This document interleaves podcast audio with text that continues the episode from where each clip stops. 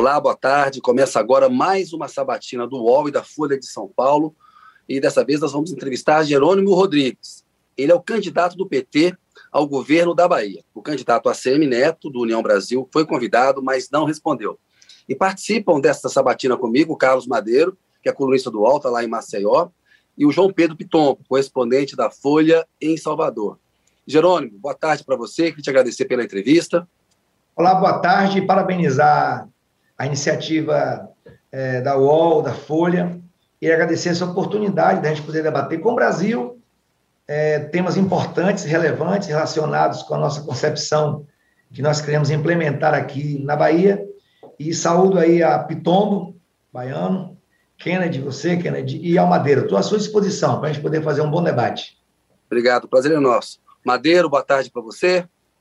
Boa tarde, Kennedy. Boa tarde, Pitombo. Boa tarde, candidato. Obrigado também por estar com a gente. Pitombo, bom você estar com a gente aqui. Boa tarde para você. Boa tarde, Kennedy. Boa tarde, Madeiro. Boa tarde, candidato. Vamos debater. Bora, bora lá. Candidato, a partir da primeira pergunta que eu vou formular agora, a gente vai ter uma hora é, para conversar. A gente viu no domingo, é, Jerônimo, um ato terrorista do Roberto Jefferson, uma tentativa de homicídio de agentes da Polícia Federal. É, a gente vê o presidente da República o tempo inteiro sugerindo a possibilidade de golpe, de se criar um caos no país. Eu pergunto para o senhor: vê risco é, de um golpe de Estado no Brasil ou de um episódio parecido com aquele que houve nos Estados Unidos, a invasão do Capitólio, que é o Congresso americano? Isso só acha que no caso de uma tentativa de golpe ou de um tumulto, o presidente da República, se ele terá o apoio das Forças Armadas? Kennedy, olha, eu não vejo esse risco mas me preocupa a mim e as pessoas que olham a política com os olhos do bem. É, entristece muito um presidente da República liderar movimentos tão irresponsáveis como aquele, inclusive, que você está dizendo, que nós vimos é, nos Estados Unidos. Acho que gera para a sociedade brasileira uma certa insegurança. Isso a gente não pode abrir mão de reconhecer. Mas é uma insegurança por conta do Estado que nós construímos ao longo do tempo um Estado democrático, é, e a gente vê ainda uma democracia muito jovem no Brasil. Eu acho que a cada momento que o, atual presidente estimula atitudes como esta, a gente conhece o comportamento do Roberto Jefferson. A gente sabe como é que ele se comportou o tempo inteiro e tenho certeza que ele se viu estimulado no presidente, entendo que é um comportamento não só dele, mas de tantos outros que a gente vê no Brasil. Um presidente que estimula a violência, o armamento da sociedade, o desrespeito às instituições de respeito, naturalmente. É, por exemplo, o Supremo, o próprio Senado, Congresso Federal, a relação estabelecida entre o presidente da República e as nossas instituições, as universidades, a família, tudo isso gera uma insegurança política muito forte. Para a gente que está numa tentativa de construir uma democracia, um Estado forte, um Estado que responda às demandas da sociedade, realmente nos preocupa muito mais o desmando que o presidente provoca. Impressionante, Kennedy, é como isso, é, assim, é, chega a tocar na imagem do presidente. Nós estamos acompanhando, a partir das pesquisas eleitorais, é, o ato de domingo, com certeza, o tempo é curto, dois dias depois, para impactar no resultado das eleições, mas eu tenho certeza que a sociedade brasileira enxergará atitudes como estas. Posso dizer dessa de Roberto? E o que você espera das também... Forças Armadas? O papel das Forças Armadas? Mas olha, eu, a avaliação que eu faço é uma avaliação que é, o presidente perdeu forças é, perante o, as Forças Armadas. O desgaste dele e a irresponsabilidade e o desrespeito à instituição, às instituições que compõem as Forças Armadas, é, o sentimento é esse. Percebe que o presidente não gera a confiança deles para criar qualquer ambiente que possa desestabilizar naturalmente o Estado Democrático de Direito. Então, mas eu quero citar outro exemplo, Você citou o exemplo é, de Roberto Jefferson, é, são três, três assim, atitudes é, que impactam a atitude dele de ficar dizendo que é um comportamento dele, um comportamento pessoal dele, do time que ele faz parte. o comportamento dele perante é, as adolescentes, as jovens, e ele criar uma, uma, uma frase que impacta muito na vida da gente, que somos pais, que somos avós ou que somos tios, é, ver uma situação daquela e um gestor público não tomar uma atitude perante os conselhos de direito ou fazer uma denúncia nos, nos locais adequados para que, é, ao invés dele estar tá comentando que gerou um clima, e impressionante como a esposa dele ainda alimenta e defende uma atitude dessa. É, é, é realmente lamentável um presidente da República criar uma situação dessa. Eu tenho certeza que a sociedade brasileira e o outro, é, o membro da própria sua equipe, ministro da Economia, num momento como este, é um grande gol contra, a gente percebe nele e na equipe dele. Eu tenho certeza que o Brasil vai dar resposta no próximo domingo para atitudes como estas. Eu queria falar um pouco sobre o seu plano de governo. É, eu estava dando uma olhada nele e pelo menos 37 ações previstas no plano de governo dependem expressamente de parcerias com o governo federal. Estava olhando especificamente o capítulo de logística, são três ações previstas, sete dependem do governo federal. E no próprio plano, plano de governo, o senhor fala que o governo Bolsonaro ele boicota a Bahia e é um governo que não gosta de gente. É, a gente tem uma situação um cenário muito acirrado na eleição nacional. Eu queria saber, é, uma avaliação sua, é, qual o plano caso o Bolsonaro seja eleito presidente e o senhor seja eleito governador? Como colocar o seu plano de governo em prática? Olha, Pitombo, é, o meu programa de governo é, ele foi inscrito de uma forma participativa, eu quero destacar isso. Nós fomos em todos os territórios de identidade da Bahia, os 27 territórios, fazer uma escuta, tivemos registradas as presenças de 200 mil pessoas envolvidas ou em uma ação direta, presencial, debatendo, levando propostas, reuniões temáticas das diversas áreas e as grandes plenárias, além da internet. Então, é um documento consolidado com a presença e o aval da sociedade ou representação da sociedade baiana. Este, na verdade, é o quinto programa de governo que nós do PT, aqui com os partidos aliados, realizamos ao longo da história. Você vai ver é, um capítulo denso que diz respeito àquilo que é de responsabilidade do Estado, aquilo que eu dirigirei no Estado, ou seja, assim, ó, eu puxo para mim dizendo, essa aqui é de responsabilidade do governador, é de Jerônimo, fazendo em parceria com municípios, com consórcios municipais, com sociedade, empresário. Então, tem um conjunto de ações que, que está clara, muito clara esse conjunto, que é responsabilidade minha de governador do Estado. E tem realmente um bloco, Piton, é, que eu deposito a confiança, porque são ações que o Estado, é, de qualquer Estado, de qualquer tamanho, nem, nem mesmo o Estado como São Paulo, Rio, é, pode abrir mão de investimentos federais. Eu posso dar três exemplos. Um exemplo é a ferrovia é, que liga o litoral ao oeste cortando uma boa parte significativa do estado da Bahia, para que possa trazer a produção do agronegócio, do oeste, parte do sudoeste, minério, descarregando aí até o Porto Sul, na região ali de Ilhéus. Então, essa é uma ação que não tem como a gente, o Estado não tem forças e é uma ação federal. Uma outra, eu posso também destacar, é o estaleiro, aqui no Maragogipe, na Enseada, é, do Recôncavo, que é uma indústria naval e não tem como, novamente, o Estado assumir uma ação de elevado porte, de importância para a economia baiana, para a economia brasileira, para o Nordeste. Então, posso ainda citar o exemplo das universidades, o exemplo das estradas, das BRs que cortam é, o nosso estado. Nós temos duas grandes BRs, além, essas duas são mais importantes, a 101, que pega no extremo sul e leva, inclusive, ao Sergipe, ao Pernambuco, e a 116. Então, nós não tivemos um investimento suficiente para duplicar vias federais na Bahia. E hoje, inclusive, Pitombo, é o governo do Estado, infelizmente, que assume a responsabilidade, por exemplo, de duplicar a pista Ilhéus-Itabuna, uma via importante para a economia, para o turismo. O Estado é quem está fazendo, porque a União não fez. BRs como algumas que estão localizadas no território de Irecê, da mesma forma, no norte. Portanto, é, nós estamos depositando, sim, uma confiança naquelas ações que a gente entende que é de responsabilidade da parceria com o governo federal. Dialogamos com Lula, eu, inclusive, Piton, me entreguei pessoalmente quando ele teve aqui é, no 2 de julho e aperfeiçoei a, o documento e entreguei agora, no dia 12 de outubro, novamente uma via já atualizada ao próprio Lula, dizendo: Lula, aqui existem as ações que coadunam entre as ações do meu programa de governo e o programa de governo do seu, governo federal. Posso destacar aí uma aqui, que é importante, que é o tema do combate à fome, do desemprego. Eu, eu como governador, é, preciso dessa ação parceira com o governo federal.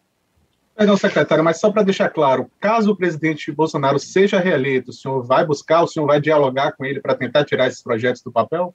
Olha, Pitombo, é, o governador Rui Costa tentou dialogar diversas vezes com o governo federal. O meu estilo não será diferente. Eu só tenho um diferencial nesse momento. Eu estou respondendo a você com essa clareza de que terei é, necessidade e a oportunidade eu farei, mas eu tenho certeza, estamos aqui trabalhando para que o Lula vença as eleições. Mas, considerando sua pergunta, eu não terei dificuldade, porque o povo da Bahia vai me eleger para a gente poder defender os projetos importantes, estratégicos para a Bahia, independente de quem ganhe as eleições federais. Diferente do meu opositor, que ele diz que tanto faz. Para nós não é tanto faz, Piton, você já sabe disso. Nós temos clareza que nós temos lado, a Bahia demonstrou isso no último dia 2 de outubro, teve lado, elegeu o presidente Lula com 4 milhões de votos a mais que o segundo colocado. Portanto, não é uma postura de em cima de muro. Você está perguntando, é, eu teria coragem de tratar isso com qualquer presidente, mas eu tenho um lado, é, a Bahia tem lado, e nós estamos trabalhando para aumentar a votação do Lula no segundo turno. É, candidato, boa tarde mais uma vez. Eu queria perguntar ao senhor uma questão que parece que ficou muito clara também na, na eleição aí. O senhor também até o Jacques Wagner chegaram em alguns momentos a questionar as pesquisas. O senhor muitas vezes foi colocado atrás do ACM Neto e terminou praticamente aí a menos de um ponto de ganhar as eleições no primeiro turno. Eu queria que o senhor opinasse um pouco sobre essa questão, que vem sendo uma base, inclusive, de defesa do presidente Jair Bolsonaro e de alguns aliados dele, como o presidente da Câmara, Arthur Lira. Se o senhor concorda com regulação de pesquisa e, na avaliação do senhor, se houve alguma, digamos assim, algum erro que o senhor justifique para para que o senhor tenha aparecido em muitos momentos atrás, ou o senhor acha que foi realmente um momento que o senhor deu uma arrancada final, ou alguma metodologia não foi confiável? Olha, Madeiro, essa é a terceira eleição que o nosso grupo político na Bahia é, sofre dessa má fé. O termo é esse, má fé. Em 2007, nas eleições de 2006, para a gente, a Bahia eleger Jacques Wagner, nós todos na Bahia dormimos é, na véspera das eleições com as pesquisas dizendo que não teria segundo turno e que nós perderíamos as eleições. E aconteceu realmente que não teve o segundo turno, mas somos nós quem ganhamos com Jacques Wagner. Wagner é, governou é, o primeiro mandato, no segundo mandato e no terceiro, na eleição do Rui, novamente, o Rui enfrentou o ex-governador Paulo Soto e novamente as pesquisas, eu, nós temos dito, encomendadas de má fé, não é erro técnico, dizia que nós perderíamos as eleições no primeiro turno. E novamente nós ganhamos. Candidato, institutos como o Datafolha, como o IPEC, têm um histórico de credibilidade.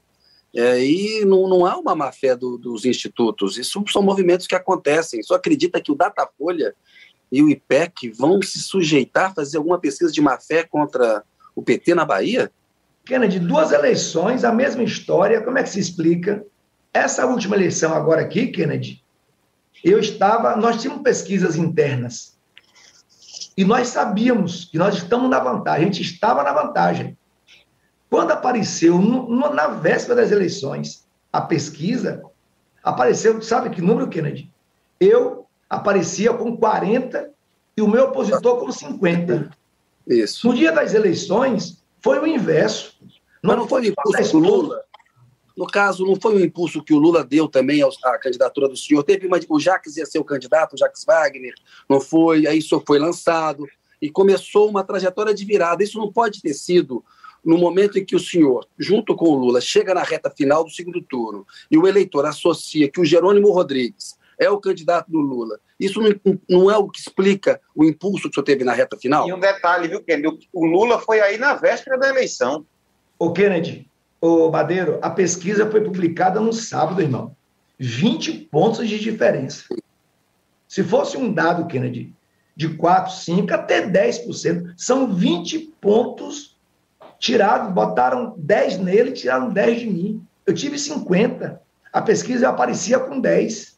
Mas aí eu acho que a gente tem que colocar na conta do erro, não da má fé. Aí é um erro, eu, eu creio, sabe? Não é má fé. É a sua opinião, é a minha opinião. Eu estou entendendo que não é. Se fosse a primeira vez, nós até entenderíamos assim. Sabe quantos votos, você sabe, faltaram para eu poder me eleger no primeiro turno? 40 mil, 50 mil, de um universo de 11 milhões de votos.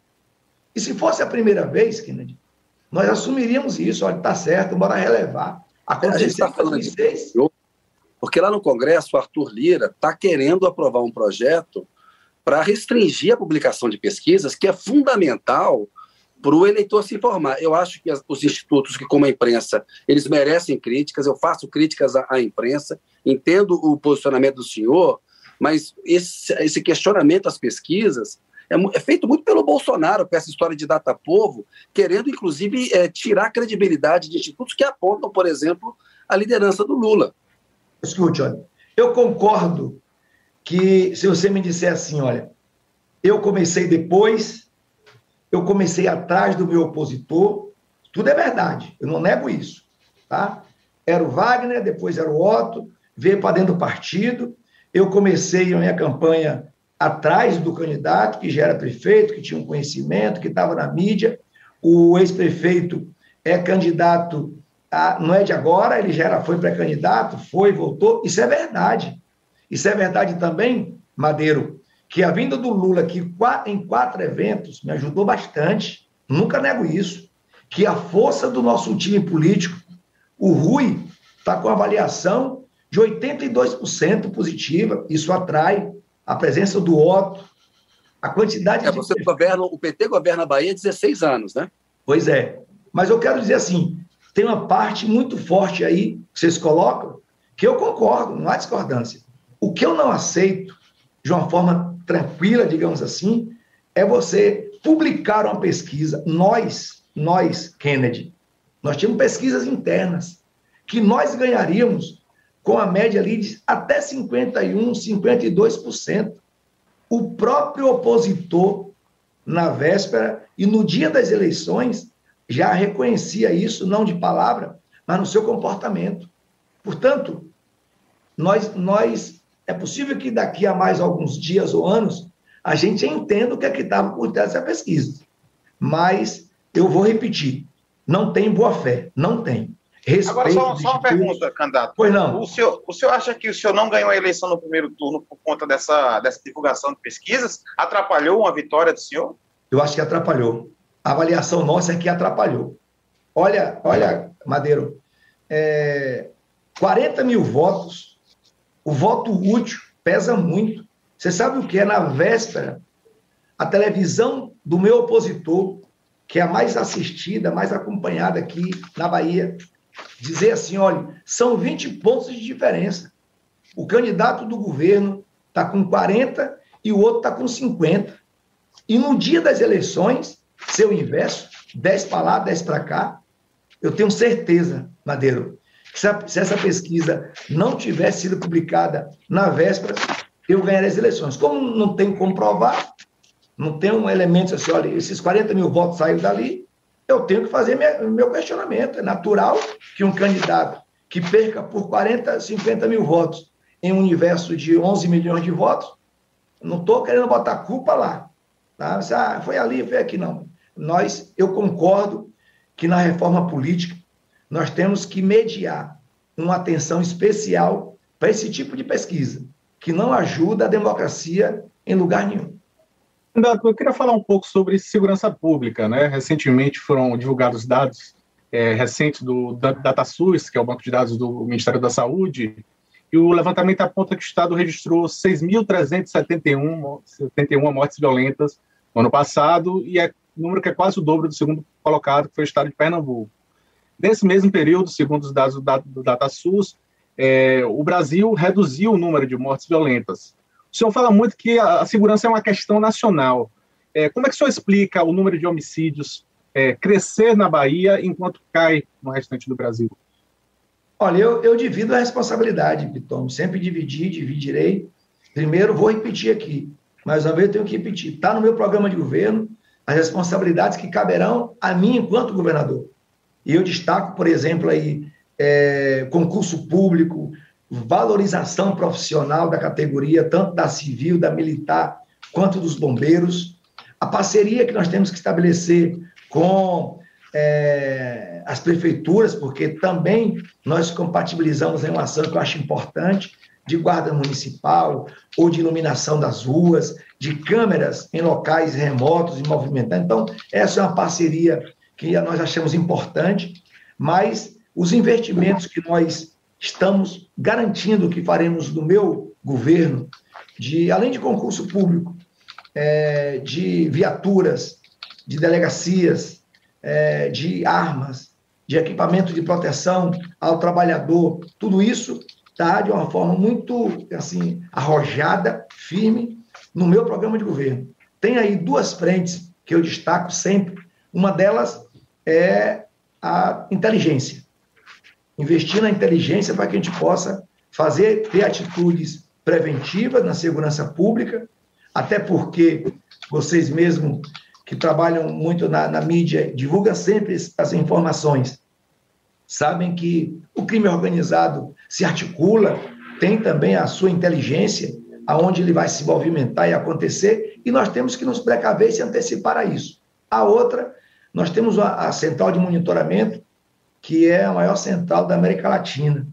Então, investimento em tecnologia, uso de câmeras, é, tanto em viaturas, nas vias públicas, e até mesmo em fardas de policiais, para que a gente possa fazer um cerco é, para que a, a, segurança pública é, venha para uma ação prioritária. Posso dizer ainda, é, Pitombo, duas frentes. Uma delas é que nós estamos falando de ação policialesca.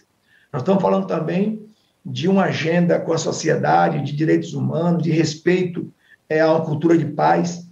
E eu não posso abrir mão. O Lula chamou uma reunião é, com alguns governadores, com profissionais é, da segurança pública, com estudiosos. Eu gostei muito, porque eu me senti amparado nessas ações que eu irei desenvolver na Bahia. Ele acenou, primeiro, para o Estatuto do Desarmamento. É fundamental a gente perceber que a quantidade de armas circulando no meio da sociedade e se estimula o crime, isso favorece ao crime organizado, não tenho dúvida disso. Mas também a circulação, por exemplo, de drogas. Isso é, o Lula acenou para orçamento, para investimento, tanto o orçamento na área de segurança pública, como em um sistema nacional e um ministério que tenha força suficiente. Eu, eu farei a minha parte enquanto governador, trarei para o meu gabinete essa agenda intensificada, mas eu também aguardo que a parceria com o governo federal possa, por exemplo, proteger nossas fronteiras dos estados, fortalecer a ação é, tanto do Exército, da Aeronáutica, da Marinha, e eu tenho certeza que essas forças é, armadas ajudarão a gente, com a inteligência, a enfrentar esse tema que você vê o que é que acontece. Está em São Paulo, está no Rio, está tá na Bahia.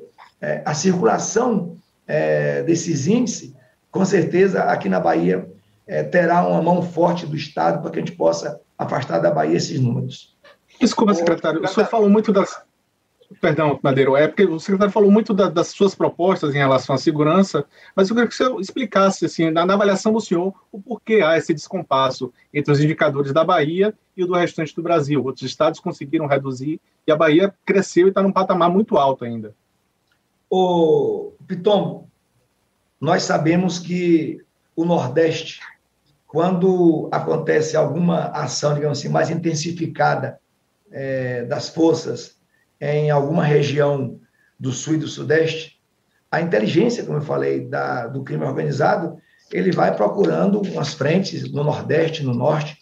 E aqui na Bahia, a ação que o governo do Estado fez da gente não é um conforto de dizer que fizemos o que nós tínhamos que fazer. É um conforto de assim, ó, dentro do alcance do governo do Estado, nós fizemos concurso público, então o diálogo que o ex-prefeito tem estabelecido de crítica ao governo do Estado, de que nós reduzimos o, a, o quantitativo de policiais, não é verdade. Então, nós temos hoje aproximadamente 32 mil homens e mulheres na polícia, então não reduziu a quantidade. Os investimentos que, que coube ao Estado de tecnologia, é, de inteligência e da própria, da própria infraestrutura, nós fizemos um bom investimento.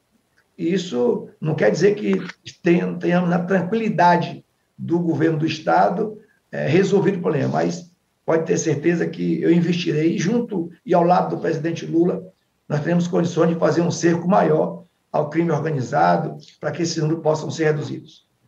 Ô, candidato, o senhor falou um termo aí que até, inclusive, é muito usado, acredito que por governos mais à direita, o senhor falou braço forte, né? A gente tem dados aqui de letalidade policial, é, em 2020, por exemplo, das 500 e das 607 mortes da polícia causadas né, autos de resistência da polícia militar, 595 foram pessoas negras, só 11 brancas.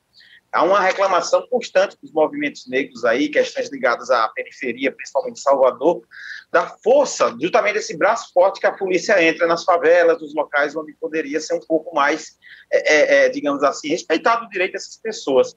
O senhor não acha que a polícia hoje aí na Bahia mata muito? E se o senhor concorda no uso de câmeras, se o senhor pretende adotar para tentar reduzir, como São Paulo fez?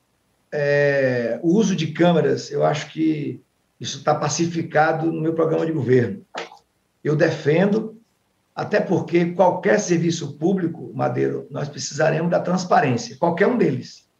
Então, não tem um problema, e na medida do possível, aqui, inclusive, o governador Rui Costa tinha feito a licitação, teve um problema técnico, foi suspenso, mas tanto câmeras nas vias públicas, quanto nas viaturas e nas fardas, eu sou defensor e tenho uma interpretação justamente para proteger tanto o policial quanto a sociedade, para qualquer eventualidade a gente ter a firmeza do que, que aconteceu em relação à postura é, de policiais, mas também de defesa da, da índole e da ética dos profissionais.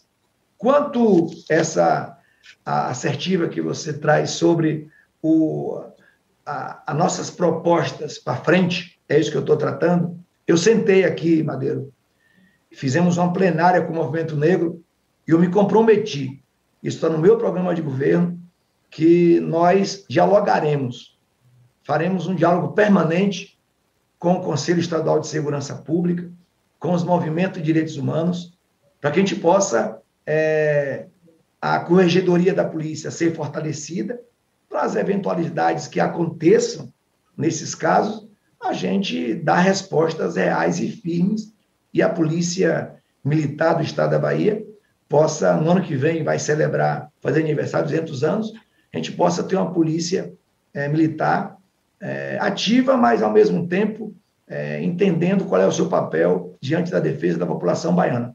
O programa de governo extrapola essa relação do, da polícia para espaço de direitos humanos, de educação nas escolas que possam ajudar a gente a ter essa consciência, cultura de paz. E eu farei isso. Me comprometi, está no meu programa de governo, e eu farei um diálogo permanente entre a sociedade civil organizada, que clama por essa situação, e a polícia militar. O Jerônimo, a política ambiental do presidente Jair Bolsonaro é muito criticada nacional e internacionalmente. Né? Há um desmatamento maior na Amazônia, aqueles que falam que há risco chegar a um ponto de não retorno e a perda da floresta amazônica, queimadas no Pantanal. A gente vê uma pressão do agronegócio forte sobre o Cerrado também. No Oeste Baiano, há uma pressão do agronegócio eh, em relação ao Cerrado. Como é que o senhor avalia a política do governo Bolsonaro de um modo geral e que política ambiental o senhor pretende adotar no seu governo? A gente ouviu, Kennedy, e ficamos estarrecidos quando um ministro da do governo Bolsonaro abre a boca em uma reunião para dizer que vamos escancarar para passar a boiada. aquilo machucou profundamente todos nós, ou ambientalistas ou não, ou gestores ou não. Aquilo não é uma postura de um ministro do meio ambiente que trata o tema tão importante como a sustentabilidade dessa forma. Por coincidência, hoje pela manhã, eu acabei recebendo aqui o apoio do partido Rede. E recebi do, da Rede um documento, me comprometi numa coletiva que fizemos aqui com a imprensa sobre temas importantes ligados à situação do meio ambiente. Bom, no governo federal eu volto a destacar a importância de termos uma legislação rígida, severa, para que a gente possa fazer um controle mais rigoroso. E nós estamos tratando de uma política nacional, mas cada estado tem que fazer o seu papel. Me comprometi hoje, tanto com o partido quanto com os ambientalistas que estavam nessa agenda, de um diálogo. Eu estou repetindo o diálogo por conta do meu estilo de fazer esse governo do Estado da Bahia, mas entendendo que esse é um tema que o Estado precisa ter um, uma ação de monitoramento, de mediação, mas também de posturas firmes. Nós bem sabemos, Kennedy, que nós temos que mediar entre o setor produtivo, o chamado é, uma ação desenvolvimentista, mas o respeito às nossas nascentes, aos nossos rios, o cerrado. A Bahia tem praticamente todos os biomas que você que, que existem, que vai do litoral à caatinga, 75% aproximadamente da Bahia está dentro do semiárido, então vamos ter um estado que nós vamos sim buscar mediar uma situação mais pacificadora possível, mas, mas terei a postura firme quando, quando, se, quando se disser que o tema do meio ambiente está sendo desrespeitado. O governo federal, nesse atual governo, é, além de não ter uma postura institucional, não investiu. Tirou o papel e a força do meio ambiente para que a gente não tivesse, digamos assim, uma evolução na política de sustentabilidade do Estado brasileiro. Nós temos hoje, na Bahia, uma, uma frente de investimento com energia solar, com energia eólica, e acho que a Bahia tem que ser, nesse ambiente, nessa, nesse tema da sustentabilidade, uma boa referência, e eu buscarei é, ser um governador é, da sustentabilidade. Foi esse o meu compromisso hoje com a rede. O candidato, o senhor defendeu agora há pouco a adoção de uma legislação ambiental mais rígida em âmbito federal. No entanto, aqui na Bahia, pelo menos 10 anos foi adotada uma flexibilização com emissão de licenças por adesão e compromisso, que é uma espécie de licença automática, que é o que Bolsonaro está tentando fazer nacionalmente, com fortes críticas dos parlamentares do PT.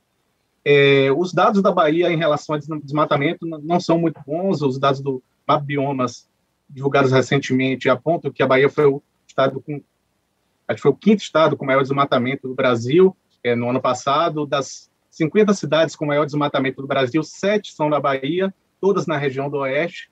Então, o senhor não vê uma contradição entre a política ambiental é, mais flexível que foi adotada na Bahia e essa crítica ao governo federal? O senhor pretende rever essa, esse licenciamento por adesão e compromisso? Pretendo, João, é o que eu falei, está no meu programa de governo. É, o governo, depois da presidenta Dilma, as instituições, a exemplo dos, do Conselho Nacional de Meio Ambiente, é, os, os locais, os espaços de controle social foram enfraquecidos, o Ministério foi enfraquecido, e isso, Pitombo, acaba também enfraquecendo é, por uma hierarquia, a relação dos estados, os municípios perdem forças quando nós não temos um órgão federal que dirige um sistema nacional de meio ambiente. Aconteceu o mesmo e está acontecendo o mesmo, por exemplo, com a questão da saúde. Toda vez que um governo federal enfraquece um sistema como o SUS, ou da educação, ou do meio ambiente, os estados ficam sem esse par a nível federal para poder fazer um controle mais rigoroso, ter um amparo no Congresso Federal para que possa garantir tanto investimento do governo federal como legislação que possa ter amparo nos órgãos de controle. Então, está no meu programa de governo, repito, e aí não, não, não abro mão de fazer esse diálogo com o governo federal. Farei o meu papel, está no programa de governo, inclusive com ações, por exemplo, de educação ambiental, fortalecimento da cultura, para que a gente possa criar um ambiente de controle social, mas o papel do Estado é importante é, nessa frente de defesa ao meio ambiente. É, candidato, eu queria falar um pouco sobre educação, né, a parte que o senhor comandou aí no governo Costa, porque a gente teve agora os resultados até do IDEB e a Bahia melhorou em comparação a resultados anteriores, mas ainda é uma rede de ensino com, com resultados abaixo do que a gente do que a gente vê em outras, por exemplo, outros estados aí como Pernambuco e Ceará que têm conseguido dar bons exemplos no Nordeste. Eu queria que senhor explicasse um pouco por que a Bahia não consegue também superar mais esse entrave na educação. Ela ainda tem uma das piores notas do IDEB, do SAEB, que é o sistema de avaliação, e o que o senhor pretende, pela experiência que o senhor teve, de fazer a educação se tornar uma referência não só de política da secretaria específica, mas tentar reverter e talvez buscar alguns bons exemplos aqui mesmo do Nordeste. É, olha, Madeiro, eu esperava, e na condição de secretário de Educação, que eu fiquei nesse período, eu entrei em 2019, em 2020, a pandemia. E nós procuramos o Ministério é, incessantemente, chamando reuniões, indo os secretários de Estado para o CONSED, que é o, que é o Conselho de Secretário de Educação Nacional, e nós não tivemos um amparo do Ministério, do MEC. Não era dinheiro que a gente queria. A gente queria tomar decisões acertadas, tirar, tomar decisões coletivas do modelo que nós praticaríamos a Covid pegou a educação brasileira e internacional sem uma preparação para, inclusive, usar tecnologias, a educação remota, educação híbrida. Olha, foi um custo muito alto. E quando foi se fazer a avaliação do IDEB, nós colocamos a mesa do MEC e disse, olha, você não pode fazer uma avaliação nesse momento da aprendizagem como se não tivesse acontecendo a pandemia o método de avaliação do IDEB foi o mesmo, como se não tivesse acontecido a pandemia. E mesmo assim, a Bahia foi o estado, depois de Sergipe, com a melhor evolução. Nós não chegamos a um grau é, de postura, como você está colocando, de IDEB, que pudéssemos nos colocar em uma posição, digamos assim, mais avantajada. Mas o modelo de avaliação sequer foi considerado pelo, pelo MEC. O que é que eu tenho apresentado no meu programa de governo? Quatro frentes. Quatro frentes. A primeira frente é o fortalecimento.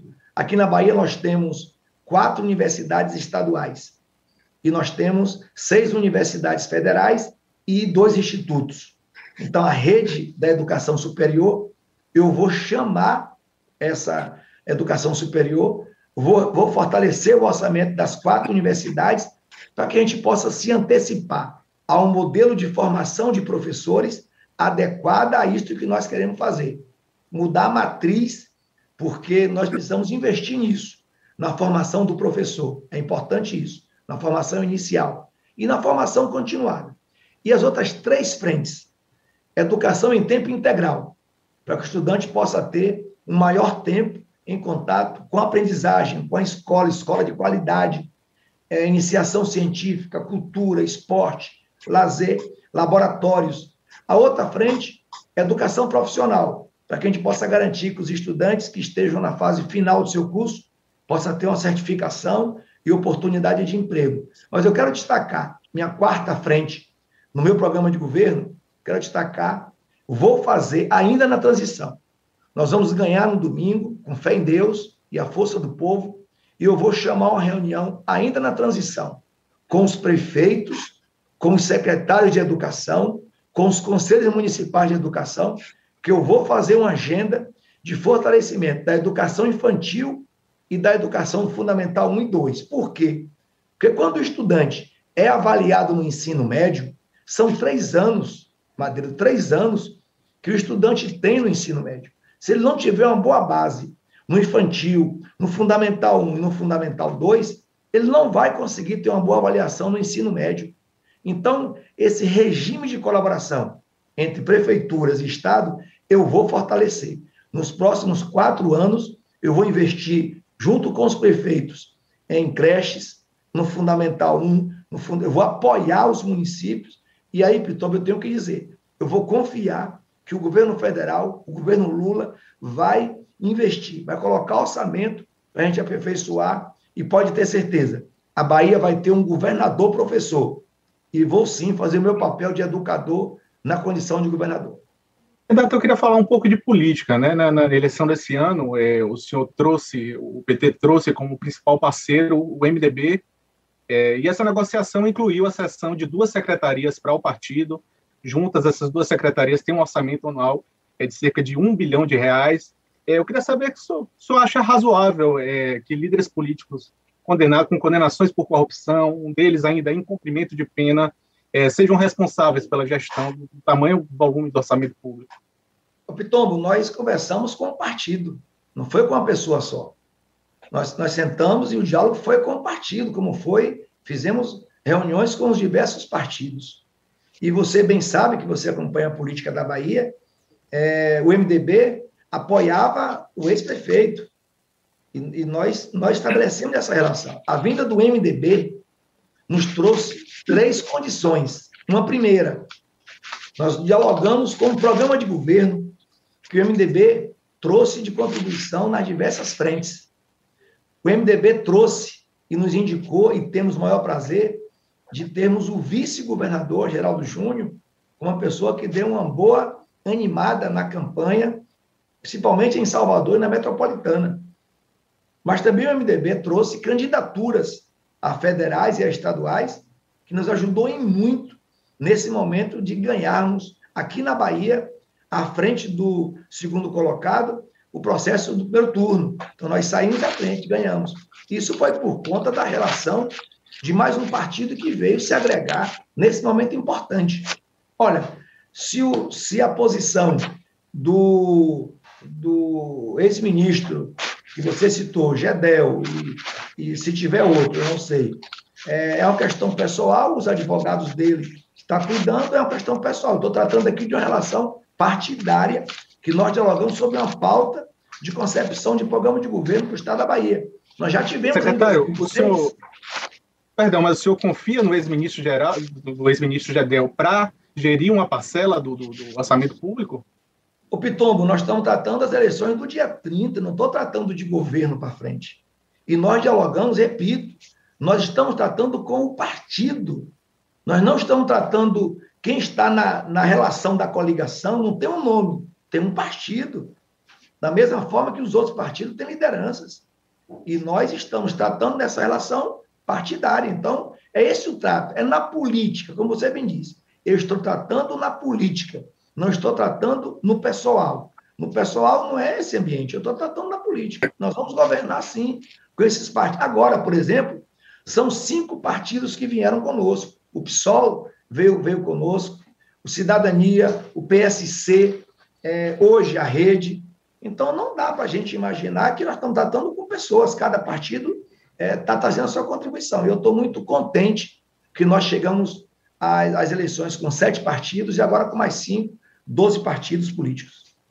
Ô, Jerônimo, é, a gente viu que o, o Madeiro abordou há pouco, a questão da educação, como a pandemia né, aumentou o déficit educacional. Teve aí uma, uma redução do ICMS, o presidente Jair Bolsonaro pressionou muito uma redução disso é, em relação ao preço dos combustíveis. Há uma estimativa de que isso leva os estados a perder recursos para a educação e para a saúde. E no caso da Bahia, a estimativa chega a mais de 4 bilhões, né, 4,2 bilhões em 2022. Como é que você vai tratar a questão do ICMS dos combustíveis? Você pretende elevar as alíquotas para recuperar a arrecadação e ter mais recursos para a saúde ou educação, ou pretende manter a alíquota no patamar atual? Olha, é, quando o governador Rui Costa foi para o debate com o atual presidente sobre essa questão do ICMS, a resistência da Bahia, nós sabíamos que o presidente tirou de lado a sua responsabilidade e jogou nos estados e municípios. Não é só um prejuízo para os estados, Kennedy, é também para os municípios. E os municípios sofrem mais com isso, porque até o repasse para os municípios na área de educação, de saúde e de segurança pública, os estados padeceram muito com isso. Nós estamos é, aguardando o dia 30 para a gente botar isso na mesa do presidente Lula e vemos como é que a gente consegue ou reverter ou readequar é, fazer essa equalização para que a educação, a saúde, a segurança pública. Essas três áreas, principalmente, não padecem. Ou seja, não será, não será uma decisão do senhor, se eleito, aumentar. Senhor vai negociar com o Lula. E se o Bolsonaro se reeleger, como é que fica? Então, Kennedy, olha, eu estou colocando uma, uma possibilidade. Se tiver essa outra possibilidade que você está dizendo, nós vamos ter que assumir essa, arcar ou com prejuízo de reduzir custos e a gente não conseguir investir por conta das responsabilidades fiscais que o Estado tem, é, ou a gente vai ter que padecer mais quatro anos. Por isso é importante sua pergunta. E como nós estamos aqui sendo acompanhados por milhões de pessoas, é a oportunidade de a gente dizer: eu não vou abrir mão de perder essa chance de dizer. É por isso que nós temos que ter lado. Aqui o ex-prefeito está dizendo que tanto faz. É por isso que eu estou dizendo: não é tanto faz. Se nós tivermos o Lula presidente, é um desenho. Se não tivermos, é um outro que não nos interessa. E pode ter certeza que eu quero fazer um acréscimo à sua pergunta, Kennedy, é que nós recebemos já uma parcela do precatório. E nós estamos também acreditando que, na matemática nossa, a gente vai concluir um processo de entrega de mais 600 escolas adequadas, adaptadas ao modelo de educação integral na Bahia. O Rui deu início com, quando eu estava secretário a 600, faltam outras 600. Estamos apostando que esse pagamento do precatório chegue sem qualquer prejuízo para a gente poder concluir esse processo e, nesse caso, os investimentos na educação, eu terei que fazer essa equalização, de poder utilizar para poder fazer uma parceria com os municípios. Se não for dessa forma, Kennedy, se não for dessa forma, Madeiro, nós não vamos mudar o perfil da educação de lugar nenhum. Se o Estado percorrer um caminho sem a parceria com os municípios no campo da educação, a gente não consegue reverter. Três anos. Candidato, essa questão da relação com o governo federal, inclusive, é uma coisa que a gente que está fazendo sabatinho em outros estados percebe que acontece essa crítica com frequência. Né? Aí eu queria fazer também outra pergunta ao senhor. Por exemplo, a gente teve o episódio das chuvas aí na Bahia, o governo federal atuou numa frente, o governo do estado acabou atuando numa frente meio que paralela, não houve praticamente essa interligação de, de, de esforços para ajudar o povo baiano, mesmo no momento de calamidade. O senhor não faz uma auto-reflexão? Houve algum, algum ponto que o senhor acha que em algum momento também o governo da Bahia e outros governos do Nordeste também foram intransigentes? Ou isso é unilateral do presidente? Tivemos uma enchente em dezembro de 2022. 21. 21, desculpe, tá certo. 2021. Tivemos é, uma situação de calamidade no extremo sul, no litoral, aqui no Baixo Sul, no Médio Sudoeste, e o governo federal não pisou os pés aqui. Eu não sei de quem é a intransigência, Madeira, mas nós tínhamos que fazer. Tá? Por sinal, o ex-prefeito de Salvador estava na Europa, sequer foi solidário com o povo que estava sofrendo com as enchentes. Tivemos a pandemia, o governo federal sequer chamou os governadores para tomar uma decisão conjunta. Pelo contrário, dificultou a compra de vacinas. Teve um comportamento de não estimular, por exemplo, o uso de máscara. Vinha para a Bahia brincar de moto, aonde está a intransigência. Eu novamente pergunto a terceira. Eu peço que a gente. Não estou sendo agressivo, não, viu, João? Mas assim, o João, que estuda muito bem a Bahia, se dedica a isso, é, eu gostaria de levantar quais são as obras relevantes do governo federal aqui na Bahia. Ele teve aqui, Madeiro, há dois anos atrás, salvo engano, para inaugurar 17 quilômetros de um asfalto que começou no governo da Dilma. Fora isso, 17 quilômetros ele não entregou nada na Bahia, uma obra relevante. Então, a intransigência, sei, eu tenho certeza, não é do governo do Estado. Nós, aqui, o governador Rui Costa, concluiu, botou orçamento do Estado para concluir um conjunto de obras. O governo federal deve ao governo da Bahia, aos cofres públicos, quase meio bilhão, que o Estado executou as obras para depois receber. Então, está muito claro que não há um comportamento de intransigência do governo da Bahia. E nós continuaremos nessa pegada, tentando buscar os investimentos que a Bahia, não só a Bahia, o Nordeste, não só o Nordeste, o Brasil. Eu não me lembro qual foi a obra que de relevância, até o Canal do Sertão, que ele veio inaugurar um pedaço, não foi ele que começou. O orçamento veio desde Lula, depois da Dilma. Portanto, está muito claro, Madeiro, que é intransigência por parte do governo federal. Só para completar, então, essa questão, como é que o senhor avalia a atuação do consórcio Nordeste? Se o senhor for eleito, o senhor pretende manter a Bahia com o protagonismo que ele chegou a ter na presidência do Rui? É uma, digamos assim, uma proposta que também poderia ser fortalecida com o presidente Lula, caso eleito? Ou é uma coisa mais paralela por conta dessa situação federal que o senhor falou? Olha, não, não teve a intenção. Quando foi criado o início ali do consórcio Nordeste, eu estava em outra secretaria, a do desenvolvimento rural, da agricultura familiar. E nós tínhamos ali, Madeiro, uma agenda parceira muito importante de intercâmbio. Nós criamos um ambiente de formação, de boas práticas, de boas experiências. A intenção foi essa. E olhe que nós não contávamos, naquele momento, com o governo federal que pudesse dizer assim: olha, o Nordeste tem essa boa experiência, eu vou navegar com vocês aí vou botar um dinheiro aqui, ali, vou pegar essa experiência e levar para o norte ou levar para o sudoeste. Foi essa a intenção. Não, não teve, naquele momento da criação do consórcio, não teve um, a criação de um governo paralelo. E foi assim depois, quando eu vim para a educação. Você ou foi o Kennedy citou aí, a gente intercambiou muito com a experiência do Ceará, do Pernambuco, as boas práticas de educação. Nós também oferecemos o que fizemos de bom então, eu vou, como governador, vou continuar participando e fortalecendo ao máximo que puder o papel do consórcio e tenho certeza, repito, com o presidente Lula, nós teremos condições de fortalecer essas ações para que o Nordeste possa conviver com bons momentos de ascensão de orçamento para, o Nordeste.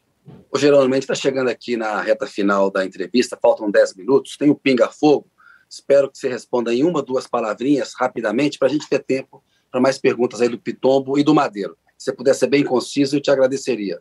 Uma, duas palavras aí. Ditadura Militar de 1964. É um marco terrível para a história do desenvolvimento nacional. Tancredo Neves. Uma boa referência num momento importante que o Brasil estava ressurgindo para a democracia. José Sarney.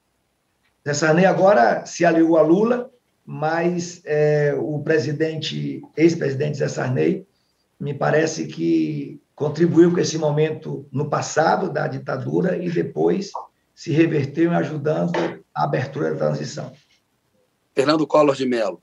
Um fracasso na história nossa, o Brasil pôs muita crença e depois foi um fiasco, dá para ser comparado tranquilamente com o atual presidente. Itamar Franco. Uma boa expectativa que nós criamos e por final a gente, sabe, não colou naquele momento que nós gostaríamos que pegasse um gás maior na, no Brasil. Fernando Henrique Cardoso. Um estadista é, trouxe o Brasil para um conjunto de atos democráticos, fortaleceu o papel é, do diálogo, ajudou bastante a democracia brasileira. Lula. Uma referência nossa, é, um bom, um bom assim, um bom gestor no aspecto de fazer a inclusão que o Brasil precisava, combate à fome, geração de emprego, a universidade do Brasil aqui, federal, desculpe, Kennedy, nós só tínhamos uma universidade em toda a história da, do Brasil, uma. Com Lula, a gente passou a ter seis universidades e dois institutos, só como exemplo. Dilma. Injustiçada, é, mas uma, uma mulher que deixou a marca muito forte de capacidade de gestão. Michel Temer. A expectativa nossa é que ele não, não fizesse o jogo que fez com, com o projeto de Brasil. Jair Bolsonaro. Uma vergonha internacional para o Brasil, um horror. Um livro preferido? Eu, gosto, eu tenho lido, relido O Torto Arado, é um livro de um, de um baiano, Itamar, que reflete sobre a história do povo, a formação do povo. E hoje, 100 anos de Daci, tem bem a ver com o livro Tortarado. Uma música? Eu gosto da música popular brasileira. Se você disser assim qual, eu posso dizer assim: eu gosto muito de, de MPB, forró e MPB. Um cantor ou uma cantora preferida? Ah, ouço Belchior, Vanessa, gosto deles dois. Um ídolo? Olha, se for lá na política, é Lula. Um sonho? O sonho é ver o Brasil sem fome, com emprego, com a juventude bem oportunizada. Respondeu rapidamente, eu agradeço. Temos mais tempo aí. Pitombo, bola com você, meu caro. Se eu soubesse, tinha demorado um pouco mais, né? Porque estava tão bom o papo. Pinga-fogo bom. bem. Mas o pinga-fogo fica bom assim, curtir. É, tá certo. Você pega a gente supetão, eu gostei.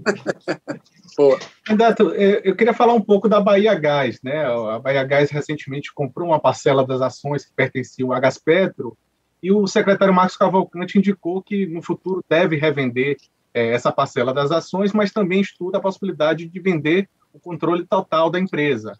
Inclusive, o governador Rui Costa chegou a publicar um edital com estudos né, para uma possível privatização da Bahia Gás. Eu queria saber qual a sua posição sobre o tema, se o senhor deve vender uma parcela das ações, se deve vender o controle integral da empresa.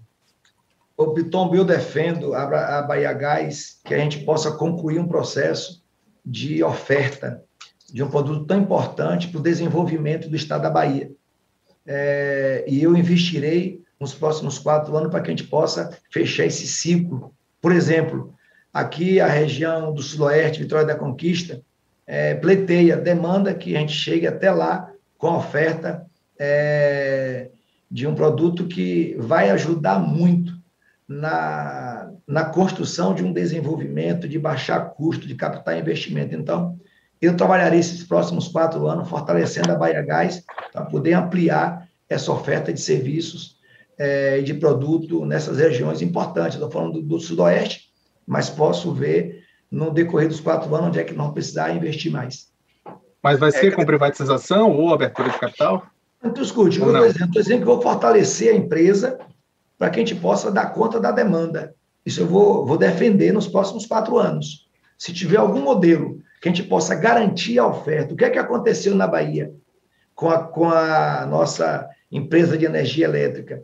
Foi privatizada e hoje, por exemplo, o Oeste tem dificuldade de, de fortalecer a sua produção porque a carga de energia que chega lá não consegue obter respostas concretas. Eu fico sempre preocupado com isso a privatização de um setor como esse, como o caso da Petrobras, sempre gera uma consequência muito danosa ao processo de desenvolvimento. Então, eu vou defender, se for o caso dela continuar pública, o maior tempo possível a gente vai fazer, mas eu não fechei um ciclo de que ele, ela possa responder às nossas demandas de desenvolvimento.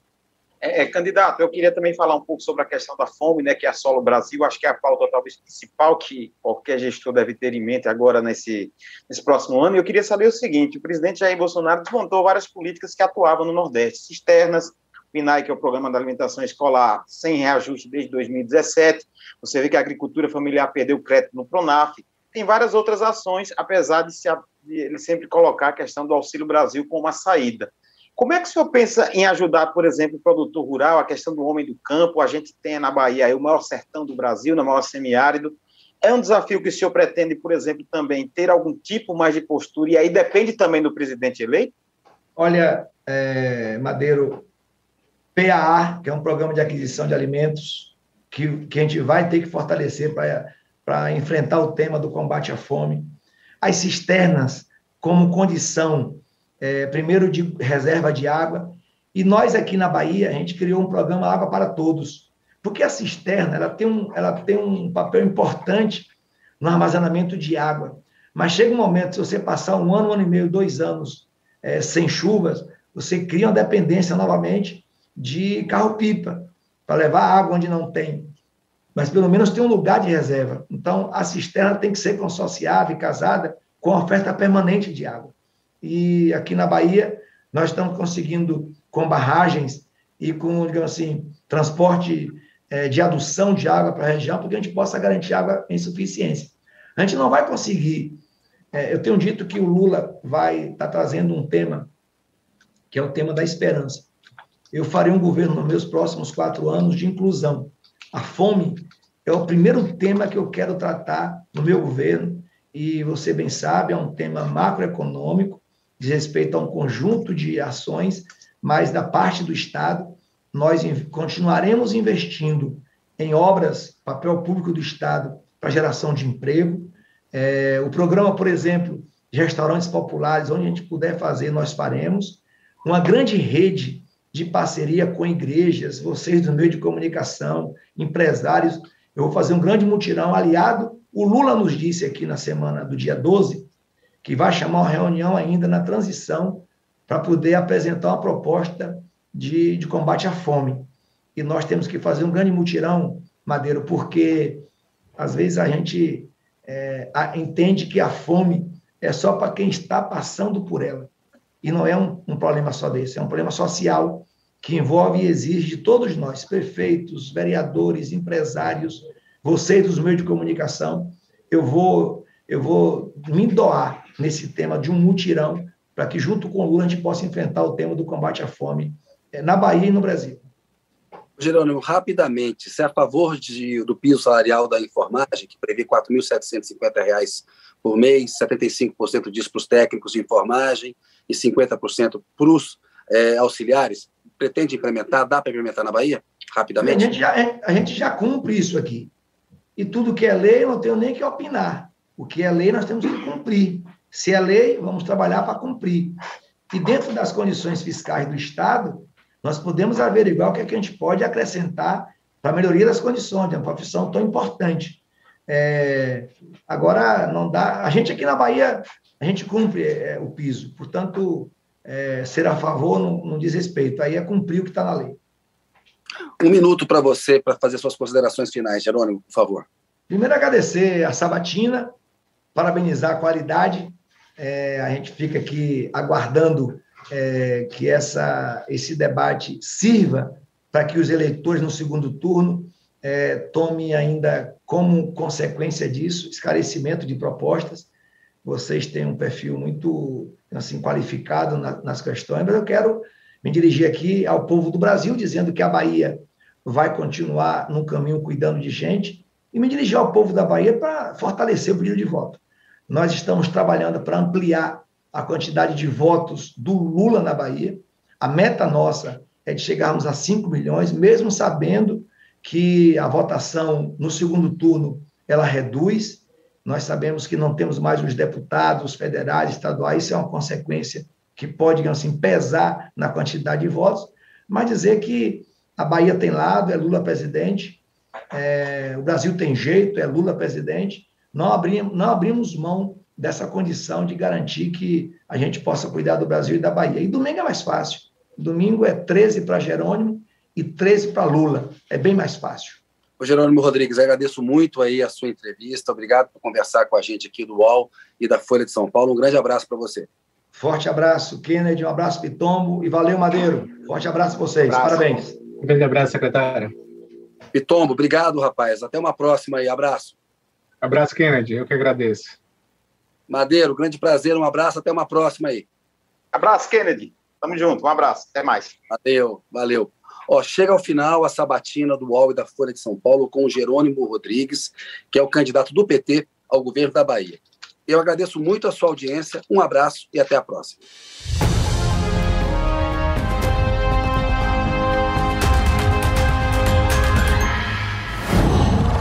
Qual?